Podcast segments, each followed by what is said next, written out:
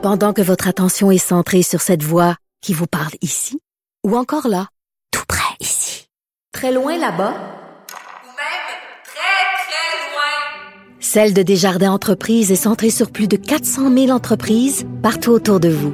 Depuis plus de 120 ans, nos équipes dédiées accompagnent les entrepreneurs d'ici à chaque étape pour qu'ils puissent rester centrés sur ce qui compte, la croissance de leur entreprise.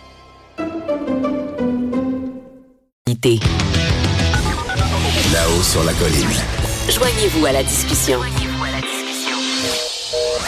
Appelez ou textez 187 Cube Radio. 1877 827 2346. Eh oui, c'est le segment Constitution avec le constitutionnaliste Patrick Taillon. Bonjour Patrick. Bonjour Antoine. Donc professeur de droit à l'Université Laval qui a suivi avec euh, grand intérêt cette affaire de cette entente en fait euh, à laquelle euh, en est venu en sont venus Ottawa et Québec sur la nomination des juges. Parle nous de ça Patrick Taillon. Ben oui, ben on avait ici même à cette chronique un peu interpellé la ministre Sonia Lebel lorsque le juge Gascon de la Cour suprême avait annoncé sa retraite un peu prématurée. Hein. C'était c'était euh, une, une, un départ qui venait après seulement quelques années à la Cour. Et, on euh, savait pas à l'époque que c'était pour des problèmes de santé assez graves. Oui, tout à fait, tout à fait. Et bon, qu'on, maintenant on comprend davantage, même si bon, chacun a le droit de, de quitter au moment qui lui convient. Euh, tout ça pour dire que à ce moment-là, on avait essayé de, rappeler au gouvernement de la CAC euh, ses engagements euh, qu'ils, qu'ils avaient pris au moment où ils étaient dans l'opposition, c'est-à-dire de forcer Ottawa en quelque sorte à, à donner une place à Québec dans le processus de sélection des juges en disant qu'il n'y a rien qui empêche Ottawa de s'auto-appliquer ce qui était prévu dans l'accord du lac Meach, c'est-à-dire qu'il n'y a rien qui empêche Ottawa de nommer un juge recommandé par le gouvernement du Québec. Et on a appris la semaine dernière qu'une entente importante entre Québec et Ottawa allait mettre ça en place. Donc, euh, c'est un, un, système en deux temps. Donc, il y a un travail de comité, un, un travail administratif par un comité où Québec nomme deux représentants. Euh, Ottawa nomme un certain nombre de représentants et d'autres sont nommés par euh, les doyens des facultés de droit du Québec et bon d'autres organismes de ce type. Eux vont faire un premier tri des candidatures et ensuite les candidatures sont euh, transmises au gouvernement du Québec. Le gouvernement du Québec choisit une ou plusieurs candidatures et transmet ça ensuite à Ottawa. Donc ça donne à Québec et Ottawa chacun un genre de droit de veto sur la sélection des juges, même si euh, à la fin Québec n'est pas capable d'imposer seul son candidat et Ottawa non plus. C'est une, espèce de, de co-décision, si je peux dire. Il y a eu des appréciations très contrastées au gouvernement du Québec euh, oui. sur cette euh, entente-là. D'une part, on a Sonia Lebel, la ministre, qui a négocié l'entente, qui dit que c'est une entente historique. D'autre part, oui. on a le premier ministre qui dit c'est pas idéal. C'est pas idéal, mais bon, euh, c'est un moyen, c'est un moyen terme. Donc, c'était très curieux de une telle dissonance là au Conseil des ministres. La, la, dissonance est réelle, mais en bout de ligne, euh, ces points de vue-là me semblent pouvoir s'additionner très bien. Trop souvent, ah bon? on a eu au gouvernement du Québec euh, un gouvernement qui pouvait se, se réjouir d'un gain qui n'était que partiel. Je trouve ça intéressant, moi, d'avoir un, un, premier ministre qui dit, ben, par rapport à ce que le Québec souhaite idéalement, euh, on est loin du compte c'est un pas en avant, mais il faut, se réjouir modérément. Je trouve que c'est un signal qui, se défend. En même temps, de dire que l'entente est historique, moi, je suis le premier à l'avoir, euh, à l'avoir soutenu, dans la mesure où le problème auquel on s'attaque est un problème qui rongeait profondément le fonctionnement du fédéralisme, parce que les juges décident d'énormément de choses euh, depuis 82 avec l'adoption euh, de la Charte canadienne des droits et libertés, et donc ce sont des décisions euh, souvent plus importantes que celles qui se prennent devant le Parlement. Donc, qui prend ces décisions, c'est devenu quelque chose d'essentiel dans, le fonctionnement de nos institutions. Puis de faire en sorte que c'est pas toujours Ottawa qui décide seul, c'est vraiment venir corriger un énorme problème. Même si le correctif est pas aussi parfait qu'on le voudrait, ben, le, un correctif partiel ici, c'est quand même un, un, gain historique. Moi, j'ai comparé ça pour essayer d'en trouver une entente plus importante. Je pense qu'il faut remonter à, à l'entente sur l'immigration, parce que les, les grandes ententes Québec-Canada, si on écarte ceux qui sont strictement d'ordre euh, financier, là, les ententes financières sur le financement de la santé, tout ça, il n'y en a pas des tonnes. Il y a le financement de la main-d'œuvre qu'il y a eu dans les années 90 et tout ça. Quand on compare, je trouve que celle-là est, est très certainement une entente importante.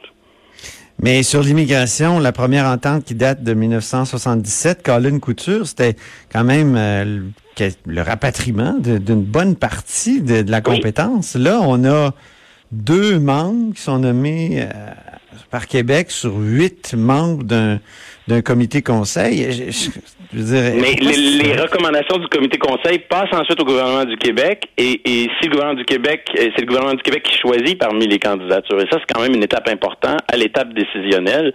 C'est là, je pense que le gain est, est le plus fort. Cela dit, l'entente n'est pas parfaite. On peut faire le tour de ses faiblesses. D'abord, elle Oui. n'est pas constitutionnelle, donc c'est une entente qui euh, est une simple entente administrative. Elle n'a pas elle, elle ne contraint personne, ce qui veut donc dire qu'elle est extrêmement précaire. Un nouveau gouvernement pourrait dire, moi, je, je, la, je la mets aux poubelles, cette entente-là. Le fait qu'elle soit signée par les deux parties n'empêche aucunement euh, l'une des parties de la renier à tout moment. Donc ça, c'est c'est inhérent. Elle n'a pas un statut juridique très fort et elle est extrêmement euh, précaire.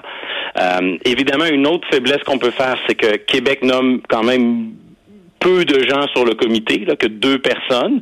Mais deux personnes, ça peut faire une différence importante pour amener un certain point de vue sur, euh, je sais pas moi, les rapports euh, centralisation, décentralisation, les questions de droit linguistique, les questions euh, euh, intérêt individuel, intérêt collectif, etc. Donc c'est quand même deux personnes, mais c'est pas, c'est loin d'être une majorité des membres du comité. Et ce que moi je trouve être le, la plus grande faiblesse de cette entente, c'est qu'on ne règle le problème que pour la Cour suprême. Ben oui. Or, les... Ça touche pas aux deux autres paliers où le fédéral nomme euh, unilatéralement, Le- c'est-à-dire Cour Le supérieure fédéral et Cour nomme unilatéralement tous les juges des cours supérieures et tous les juges de la cour d'appel. Donc ça, ça fait énormément de juges et de Ben façon oui. structurelle, la plupart des juges de la Cour suprême sont choisis parmi les gens qui ont déjà une carrière euh, bien bien amorcée au sein de la Cour supérieure et de la Cour d'appel. Donc structurellement, Ottawa conserve quand même un avantage important. Il, il, nomme le bassin parmi le- parmi lequel on pige les candidats à la Cour suprême. Exceptionnellement, il arrive qu'on prenne quelqu'un de la pratique privée. Ça a été le cas avec Suzanne Côté, ou qu'on prenne un professeur d'université puis on l'envoie directement à la Cour suprême. Mais la, la très vaste majorité des cas, ce sont des candidats qui ont déjà plusieurs années à la Cour d'appel et à la Cour supérieure. Et ça, je, pense que c'est ça la prochaine étape. Pourquoi, pourquoi ce qui est bon pour la Cour suprême ne serait-il pas euh, approprié pour la Cour supérieure et la Cour d'appel? Là, c'est peut-être le débat électoral qui va permettre au gouvernement Legault de soutirer un engagement plus ferme, Ah oui. plus large euh, pour la Cour supérieure et la Cour d'appel. Ah, il faudrait, hein? Oui, il faudrait je que- pense, faut- mais- faudrait qu'on parle des, des quais euh, en Gaspésie et de la nomination des juges, entre autres, dans un une espèce de document, de, une liste d'épicerie du gouvernement du Québec, euh, qui va sûrement venir, hein? Bien sûr, bien sûr. Chaque élection est un moment clé dans les relations intergouvernementales pour euh, euh, inciter les partis fédéraux à prendre des positions puis des engagements fermes sur les préoccupations du Québec. Ça peut être des enjeux de financement comme euh, transport en commun, tramway, etc. Mais ça peut être aussi des questions liées euh, au fonctionnement des institutions fédérales, nomination des juges, nomination des sénateurs. Donc, euh, c'est un moment clé, c'est un moment où le Québec a un rapport de force un peu plus grand parce que l'élection fait en sorte que les sièges qui sont au Québec en ce moment, les partis fédéraux en ont besoin et, et d'avoir un gouvernement du Québec qui dit, ben nous, on a des demandes, elles sont en partie satisfaites euh, par tel parti, pas du tout par tel autre. Ça peut avoir un impact significatif sur l'électorat et influencer le, le résultat du scrutin. Un autre sujet, très rapidement, il reste deux minutes. Oui. On en a discuté de- avec Harold Lebel euh, du Parti québécois, le- la réforme du mode de scrutin. Là, le directeur général euh, des élections du Québec a lancé vraiment un pavé dans la mare en disant que ce serait peut-être pas fini, là, ces modifications-là, si l'adoption de la loi tarde euh, avant les prochaines élections. Donc, on risque de revoter avec un, un- un mode de scrutin euh, uninominal à un tour comme celui qu'on a depuis euh, des temps immémoriaux. Ce qui est fascinant dans ce dossier, c'est de voir euh, le directeur général des élections, un organisme indépendant, autonome, qui est supposé, qui fait pas de politique, qui en dehors de tout ça, arriver puis avoir une position qui a des conséquences politiques. Ça prend 42 mois parce qu'on a beaucoup de transitions à gérer, ça a des conséquences. Et ça, c'est quand même assez fascinant. Et tout à coup, ça ouvre euh, une période, euh, plus de temps pour euh, peut-être tenir une consultation plus large, un référendum. Ça ouvre aussi plus de temps pour que euh, euh, les, oppositions qui vont s'exprimer face à ce projet aient le temps de, peut-être le, le miner. Donc c'est pas sans conséquence cette euh, cette dynamique temporelle. Et on a vu de plus en plus les opposants se tourner vers, au lieu de dire que la réforme du mode de scrutin c'est une bonne ou mauvaise chose, en, enligner le débat plutôt sur la manière de le faire en essayant d'imposer la tenue d'un référendum. Et on sait évidemment que la tenue d'un référendum, c'est un, un, obstacle important pour réaliser euh, cette réforme. Peut-être que dans une autre chronique, on prendra le temps de, de voir quel type de référendum on pourrait organiser pour faciliter ou nuire à la réforme selon la manière dont on l'organise. Je pense qu'il peut y avoir euh, des incidences directes sur euh, l'issue du scrutin. Et on sait que tu connais ça, euh, Patrick, les référendums. Merci infiniment. Oui, dans une autre vie, j'ai beaucoup écrit sur ce sujet.